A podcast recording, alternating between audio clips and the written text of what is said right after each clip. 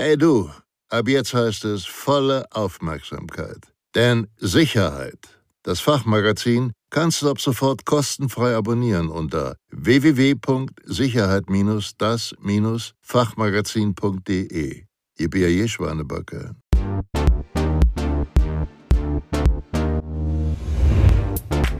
Zwölf kompakte Tipps bei einem Amoklauf. Szenario 1. Eine Flucht aus der Gefahrenzone ist für Sie möglich. Das können Sie jetzt tun.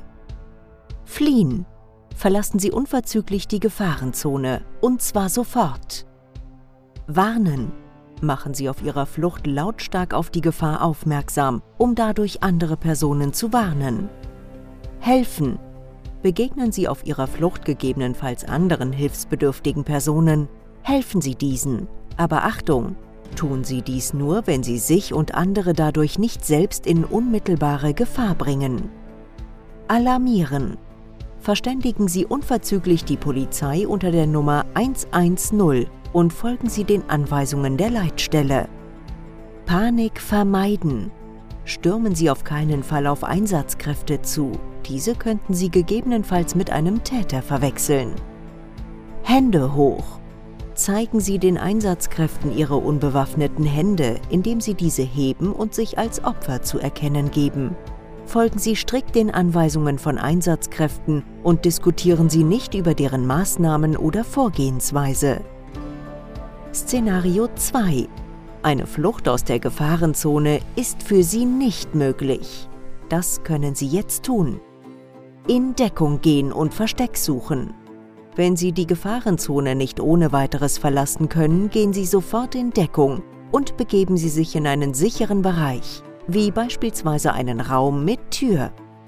Verbarrikadieren. Verhindern Sie den Zutritt zu diesem Raum, indem Sie ihn, sofern möglich, verschließen und oder Einrichtungsgegenstände vor die Tür schieben. Je mehr, desto besser. Hinlegen legen Sie sich flach auf den Boden und halten Sie Abstand zu Türen und Fenstern. Alarmieren. Verständigen Sie unverzüglich die Polizei unter der Nummer 110 und folgen Sie den Anweisungen der Leitstelle. Bleiben Sie unentdeckt. Schalten Sie das Licht aus. Deaktivieren Sie den Klingelton und Vibrationsalarm Ihres Mobiltelefons und seien Sie leise. Sprechen Sie nicht und weinen Sie nicht, das könnte den Täter auf Sie aufmerksam machen. Szenario 3. Das können Sie tun, wenn Ihnen alle Wege versperrt sind und es für Sie auch keinen Ausweg gibt zu fliehen. Sollten Sie sich in einer ausweglosen Situation befinden und weder die Option Flucht oder Verstecken haben, setzen Sie alles in Ihrer Macht Stehende daran, den Täter für einen kurzen Moment abzulenken und zu fliehen. Sollte das auch nicht möglich sein, bleibt Ihnen nur noch die Möglichkeit, den Täter schnellstmöglich außer Gefecht zu setzen, und zwar mit allen Ihnen zur Verfügung stehenden Mitteln. Welche Möglichkeiten könnten Sie in einer solchen Situation beispielsweise haben? Sprühen Sie mit einem Feuerlöscher auf den Täter und nutzen Sie die Gunst der Stunde zur Flucht.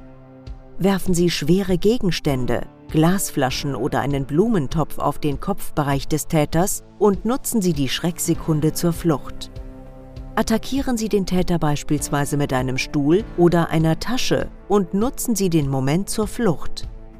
Schütten Sie heiße Getränke wie beispielsweise einen Kaffee in das Gesicht des Täters und nutzen Sie das Überraschungsmoment zur Flucht. Wenn es keinen Ausweg mehr gibt, versuchen Sie dem Täter mit Hilfe einer Schere oder einer abgebrochenen Glasflasche in die Augen oder den Halsbereich zu stechen. Nehmen Sie dabei keine Rücksicht und seien Sie auch nicht zaghaft. Sie befinden sich in Lebensgefahr und haben womöglich auch nur diese eine Chance. Ebenso könnten Sie den Täter mit einem Ladekabel oder Stromkabel bis zur Bewusstlosigkeit strangulieren. Auch hierbei gilt, nehmen Sie keine Rücksicht. Es geht hierbei um Leben und Tod. Machen Sie sich eines bewusst. Selbst wenn Sie eine zierliche Person sind, der Adrenalinausstoß in einer lebensbedrohlichen Situation verleiht Ihnen ungeahnte Kräfte und verringert Ihre Schmerzempfindlichkeit. Und wenn Ihnen nur noch Verteidigung als letztes Mittel übrig bleibt, dann tun Sie es mit aller Kraft.